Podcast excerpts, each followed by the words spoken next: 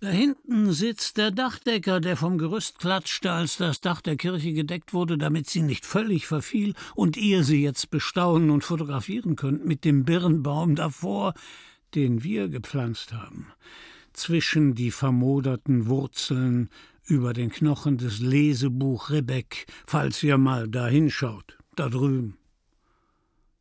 Aber niemand will wissen, was es schon gibt oder gab als finge die Welt ganz von vorn an da, wo man Sonnenschirme einpflanzt und Appetit auf Birnengeist macht und Würstchen, als hättet ihr vergessen zu fragen, was vor der Gegenwart war und nach der Gegenwart kommt, denn das Glockenspiel von Treu und Redlichkeit hat nie gespielt unter den wechselnden Birnbäumen, hat nicht gespielt für die Mädchen, die sich in Nauen den Soldaten des Kaisers, des Führers der Roten Armee anboten und für das Offenhalten des Geschlechtsteils anders als die Urgroßmütter unter Ribbeck Geld einsteckten und nicht gespielt für die Jungen, die den Greisen aus dem Politbüro die toten Hasen vor die Flinte legten und trotzdem nicht jubelten bei dem Gedanken an die Urgroßväter, die sich auf Befehl von uniformierten Greisen mit Hurra und dem Fluch aufs Hurra abschießen ließen. Und so geht es drunter und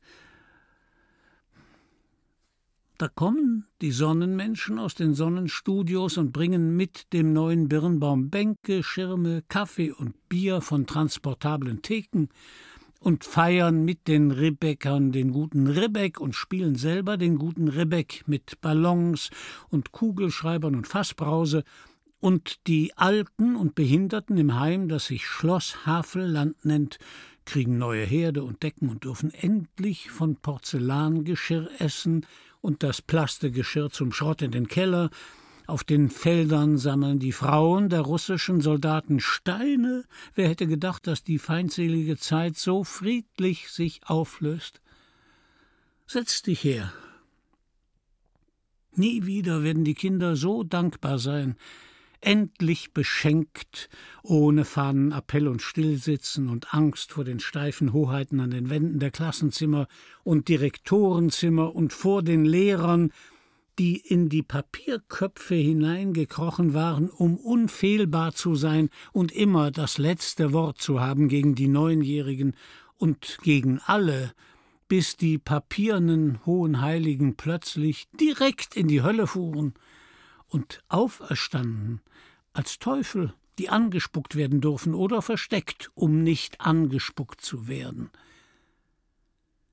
Die Kinder, die jetzt ohne Visum den Zugang haben zum Traumland vom ewigen Lächelglück, ohne Sehnsucht nach einem unbekannten, winkenden alten Herrn, der ihnen hin und wieder Birnen zusteckt im Herbst, verkaufen für feste Markstücke Postkarten mit Gedicht und Zeichnung von Birnbaum und Kirche, ein falsches Bild, so hat der Baum nie gestanden, aber das wird verkauft und gekauft, weil die Besucher alle so gebildet und neugierig sind auf die Birnen und das Birnengedicht. Die Kinder werden gegen Westgeld den neuen zeigen, den von euch gepflanzten westlichen Birnbaum der Sorte Gräfin von Paris. Und lernen betteln vor denen, die mit einem zupackenden Blick alles zu Geld machen, was ihnen vors Auge kommt, die alten Schränke, die Ziegelsteine mit der Prägung Ribbeck, die Truhen, die Häuser, die Landschaft plötzlich ein einziger Golfplatz rund um Berlin, weg mit den Kartoffeln, weg mit dem Roggen, die ganze Ernte in die Schweine, da haben wir Erfahrung, und dann weg mit den Schweinen, und dann liegen über den alten Geschichten von Birnen die neuen Geschichten vom Geben und Nehmen und sind schon von gestern. Was hatten wir das eine Jahr Gurken im Überfluss? Damit hätte einer die Kinder vom ganzen Kreis Nauen ernährt, aber die passten nicht in den Plan. Einige konnten wir lagern oder essen, und dann die Russen mit Stiefeln durch und sich die besten rausgesucht, und der Rest in die Mastanstalt in ganz Thüringen unten keine Gurken, und wir fahren die Gurken in die Schweine und kriegen trotzdem gutes Geld dafür, egal wo die Gurken landen. Und andere jammern und bieten eine Lichtmaschine für einen Sack Gurken, ein Auspuffrohr für einen Sack Gurken, halbe Autos gegen Gurken zu tauschen. Und wir kippen die Gurken in die Schweine. Ein Prost auf die Verteilung, ein Rülpser auf die, die so viel verhunzt haben von unserer Arbeit und auf den, der frisch von der Schule kam und vorgesetzt wurde als Brigadier und keine Ahnung, wie tief der Pflug in der Erde liegen muss und ein Furz auf den Parteisekretär, der das Getreide nass zu ernten befahl, weil weit weg vom Feld die Sonne geschienen hat und er auf Rekord und Menge schaut, statt wie ein Bauer das Korn zwischen Daumen und Zeigefinger zu reiben und die Nässe zu fühlen. Nun ist es aus mit denen, und wir trinken auf sie, wie es aus ist mit den Inspektoren der Peitsche, aus und vorbei. Ribbeck und seine Verwalter haben dir nichts geschenkt. Sein Inspektor, sein Buchhalter, sein Förster waren schlimmer als er. Es gab mehr zu schuften und zu hungern und zu dienen, aber sie achteten, dass du von Landwirtschaft auch was verstandest und von Pferden und Viehzeug und wenn die Kutsche am Samstag die Deichsel nicht aushackten von den Leiterwagen, ging Ribbeck und versteckte die Deichseln im Heu, dass die Kutscher blamiert die Deichseln suchten am Montag früh in der Dunkelheit und zu spät anspannten und zu spät kamen und dafür noch einmal bestraft. So lang ist es nicht her, dass man Leibeigen war. Und wie frei vor fünfzig oder sechzig Jahren morgens um fünf oder abends um sieben, auf den Leiterwagen oder zu Fuß zurück von den Feldern. Rebek stand auf dem Balkon, nahm die Parade ab, alle zogen die Mütze, und er zählte sie, fünfzig, sechzig Frauen und Männer, und er soll auch mal, wenn seine Laune passte, den Hut gezogen haben vor denen, die eine Viertelstunde später vorbeigingen und länger gearbeitet hatten für ihn, der im Jahrbuch der Millionäre im Königreich Preußen vertreten war und die Landwirtschaft hasste, nur reiten wollte und reiten. Aber wer die Mütze nicht zog vor Rebek, hatte zu lachen nichts und wurde entlassen und nichts zu essen und Löcher in den Strümpfen und kein Futter fürs Schwein, bis Hitler kam und der Stahlhelm Rebeck die Kommunisten wieder einstellen musste, weil Rebeck nun selber den Hut ziehen sollte vor den Braunen und weil es keine Arbeitslosen geben durfte und in seine Arbeiterhäuser stecken mit offenem Schornstein und Lehmofen und gnädige Zuteilung Getreide und Kartoffeln und Stangenholz, Buschholz und Milch und fünfzehn Pfennig die Stunde jeden Tag Urlaub persönlich erbettelt. Herr von Ribbeck, ich hätte mal eine Bitte. Und er wackelt nur mit der Peitsche oder kratzt mit dem Stock in der Erde, immer irgendeinen Prügel in der Hand, morgens knorrig, abends von geiziger Freundlichkeit. Wer krank lag oder das Ende fühlte, zu dem kam der kleine dicke Arzt aus Nauen, horchte ab und sah die feuchten Wände hinauf, bis die Männer vom Sturm Nauen ihn als Judensau beschimpften, und ihm den Weg zu den Krankenbetten versperrten und wegprügelten, wohin weiß keiner. Die Gnade des Herrn sei mit euch allen, rief der Pastor jeden Sonntag am Ende des Gottesdienstes, und die Kinder verdammt, auf Kartoffeln zu schlafen, bis sie das Gedicht vom gütigen Ribbeck gelernt und Knecht und Soldat wurden und in den Kasernen mit Ribbeck prahlten und als niederer Dienstgrad hinauszogen, den alten Kinderfreund im Gedächtnis, den sie nirgends fanden, auch als ihr Gesicht im Schlamm lag, im Schnee, im heißen Sand. Neunzehn Söhne von Rebeck im Krieg, und die im Frieden geblieben sind, brauchten die Mütze nicht mehr zu ziehen, nahmen die paar Hektar Land, ob sie die Mütze gezogen hatten oder nicht, und mit nichts in den Fingern, und ohne Maschinen das Vieh hochgepäppelt. Das war nun die Freiheit, selber Kartoffelschalen gefressen und den Hunger geschmeckt, hochgearbeitet mit Sirup und Schmalzbroten, als freier Bauer, mit Abliefern und Vorschrift wie viel Zentner Schwein und mussten bald wieder Bücklinge machen vor den Genossen mit Stempeln, vor den Weisungen aus dem fernen Berlin, als könnten wir nicht selbst die Kuh aus dem Sumpf ziehen. Trotzdem wurde es leichter, wenn du vergessen konntest, eingeschlossen zu sein im eigenen Land und dich gewöhnen, also nicht gewöhnen, an die immer neuen Befehle, die im Interesse aller sein sollten und doch von denen kamen, die kein Pferd anschirren konnten, ohne getreten zu werden, und das Wort uns abschnitten, wenn es nicht stramm ausgerichtet war an den zugelassenen Wörtern der Front, der Nationalen. Und jetzt seid ihr da, und ich red euch die Hucke voll, bin noch nicht fertig, Verzeihung, man will ja nicht lästig fallen, ich quatsche nie so viel. Habt ihr noch was vor heute Abend? Ihr wollt weiter und lauert mir das Wort abzuschneiden, oder wartet höflich, bis ich müde werde und in die Knie gehe und denkt schon an die Rückfahrt in der gepolsterten Kutsche, wo ihr euch erholen könnt mit flauschigen oder schlagenden Akkorden von all diesen anstrengenden Wörtern. Was denkt ihr, wie mich das anstrengt? Deshalb hör ich nicht auf. Wenn ich jetzt nicht rede, rede ich nie. Denn der Kopf steht uns Kopf und alles so schnell, dass du vergisst, wo dein Herz sitzt, weil es überall pocht. Und bald heißt es wieder, kümmer dich nur um dich selbst und wie du deine Kröten zusammenkriegst fürs Fressen, Miete, Benzin und Gib auf, was du denkst, was du anders haben willst, und das Wort wird dir abgeschnitten auf die neue, alte Art. Das willst du nicht nochmal erleben. Was du dachtest, war Unkraut, was du wusstest, verdächtig.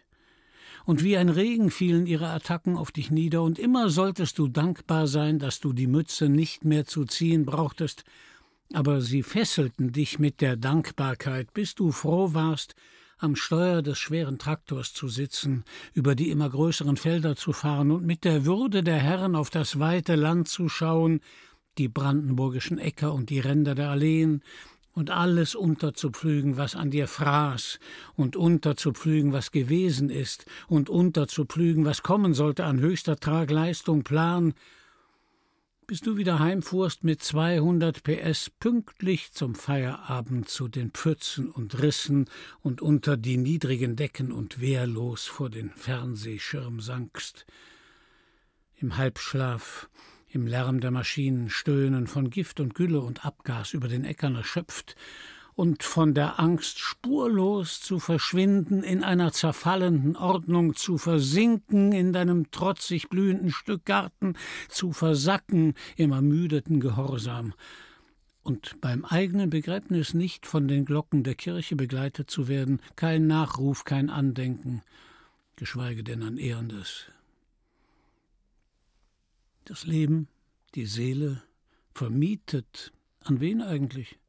Verkauft an die, auf die du mal gesetzt hast, die alles besser machen wollten für den Arbeiter, für dich, über die du am Ende dich nicht mal mehr ärgern wolltest, weil sie alles ins Vergessen stopften, in die Säcke, in die Statistik, in die Spitzelakten, Staub zu Staub, und so das Dorf immer leerer machten, bis sogar das berühmteste Stück von Rebeck vergessen sein sollte und nur noch die Sage ging von dem Stumpf eines alten Birnbaums, der von einem Sturm gefällt wurde 1911, wenige Jahre nachdem er verewigt war in Fontanes Ballade und den der vorletzte Herr von Ribbeck mit einem Eisenring zusammenhalten ließ, damit er vorzeigbar wurde im Salon als Zigarrenaschenbecher und alle sich wärmen konnten an der alten Zeit, die eine gute war für sie, bis der letzte Ribbeck das Ding in die Ecke des großen Saals stellen ließ, neben die Eichentruhen mit dem Silber, weil er vom Birnbaum nichts wissen wollte.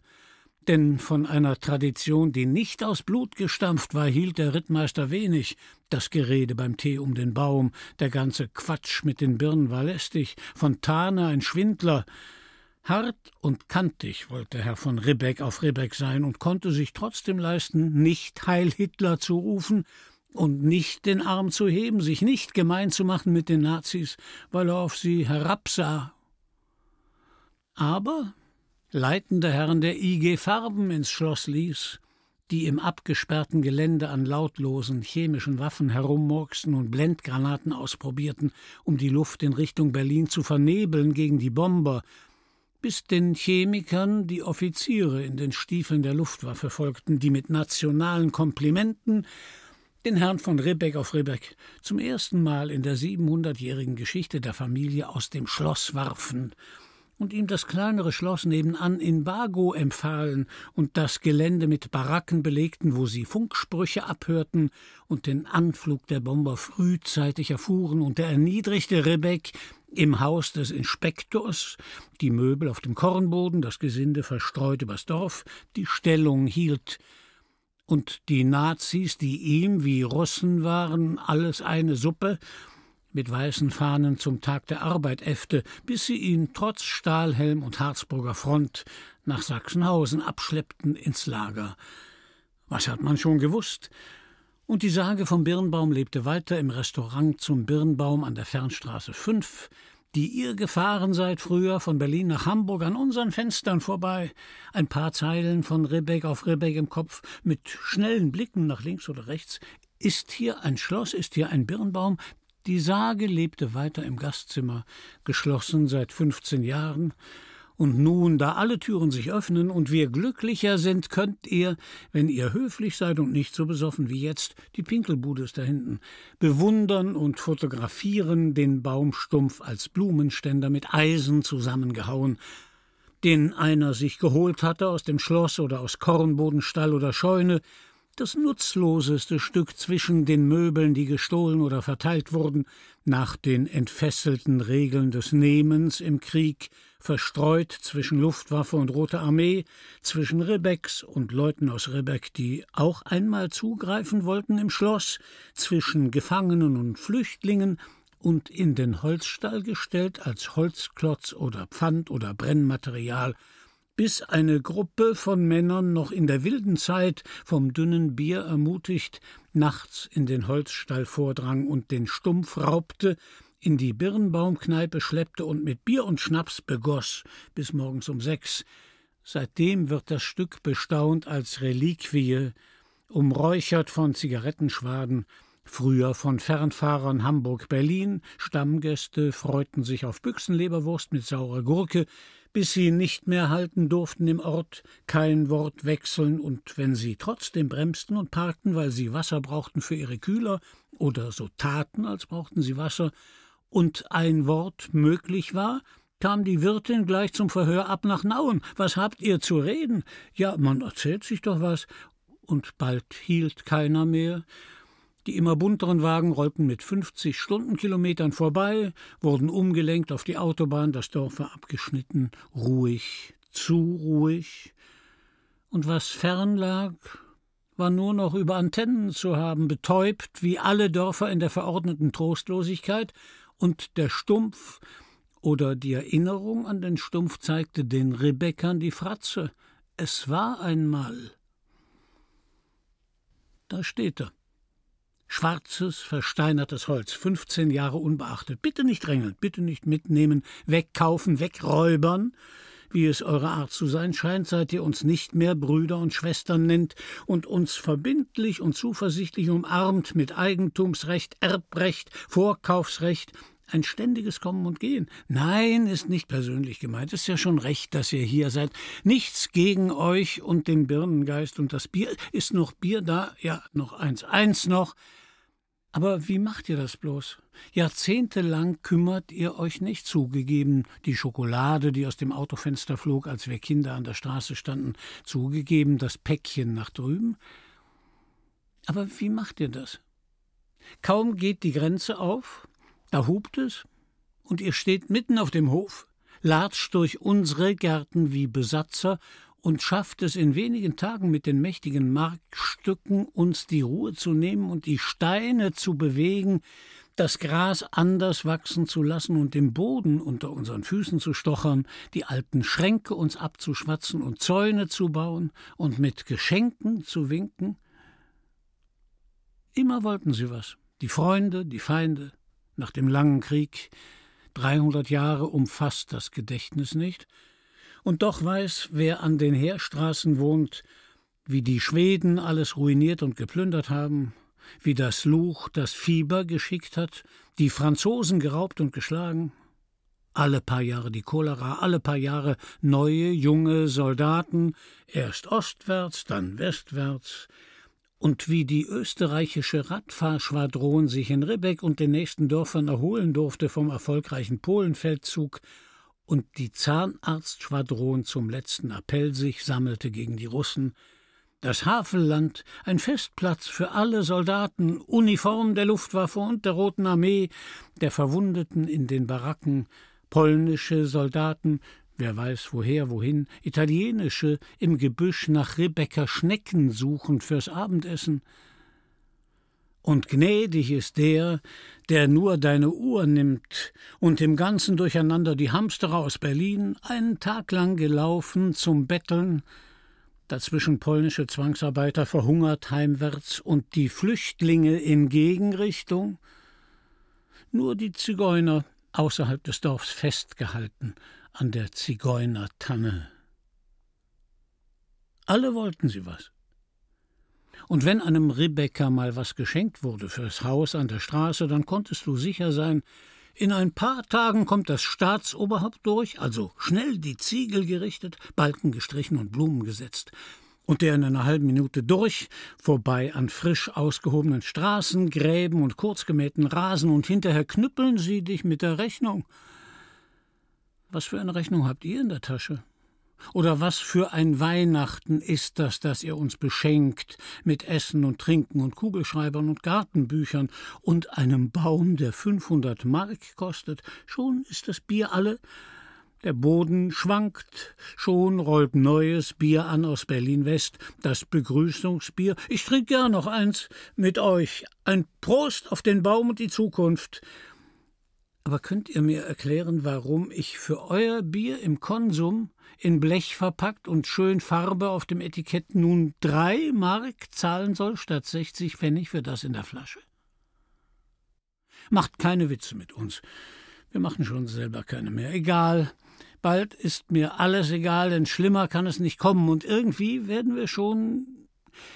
Irgendwie werdet ihr uns ich ergebe mich freiwillig allem, was kommt, keine Kraft mehr, keine Lust auf welchen Anfang. Die Muskeln gehorchen nur langsam. Aber das Dorf hat niemals ein Fest gehabt wie heute. Das steht, das steht fest. So wahr ich hier sitze und alles umsonst, besten Dank. Wer soll das bezahlen? Das soll meine Sorge nicht. Egal.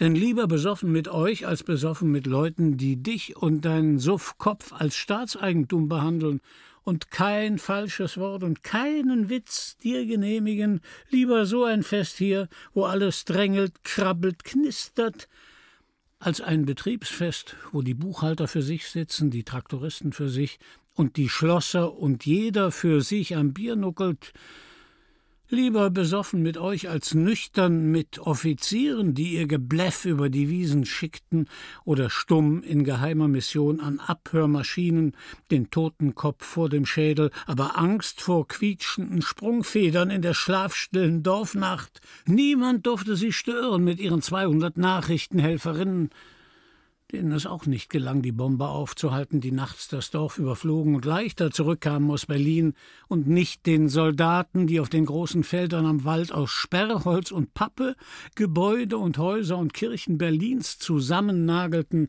Funkturm und Reichstag verkleinert auf dem Acker. Und wenn die Meldung kam, ein Flug, alles städtisch sparsam nach Luftschutzregeln beleuchteten, Autos fahren ließen und Straßenbahngeräusche abspielten, weil die Kindsköpfe von Generälen dachten, sie könnten die fremden Piloten täuschen mit der Attrappe von Klein-Berlin im Havelland. So weit und großflächig die Fluren um Ribbeck, und doch ein offener, mickriger Käfig um alles, dass du dir starke Flügel wünschtest, aufzusteigen wie die Kraniche, aufzustürzen in den Luftkorridor über dem Land mit dem weiten Himmel. Im Frühjahr gelbe Decken voll Raps und das täuschende Getreide grün. Aber was aus dem Roggen gemacht wurde, das Brot schmeckte trotzdem wie Dreck, und wer in der Kantine mal was murmelte über den Schweinefraß und Pech hatte, dass ein Verräter mit am Tisch saß, wurde mit Strafen beschmissen, Aufenthalt und Reisen beschränkt auf den Kreis Nauen, Berlin und Potsdam und Neuruppin betreten verboten. So wurde das Land ein Gefängnis. Die Lastwagen vom Hamburger Hafen rasten mit fünfzig vorbei, keiner warf mehr Schokolade ab. So wurde die Nähe belauscht, das Fernsehen verrat, Fußspuren auf der frisch gehackten Erde unter dem Wohnzimmerfenster waren der Beweis, wie sie ausspionierten, was der Bildschirm dir zeigte am Abend. So wurde die Weite mit Draht bestückt, der Himmel ein graues Pflaster, der Luftraum unerreichbar. Und wer hat sie gezählt, die stillen Gebete an die Penem-Flugzeuge mit dem feinen, pfeifenden Lärm perfekter Maschinen, immer tiefer im Anflug Berlin, bis sie den Augen entschwanden.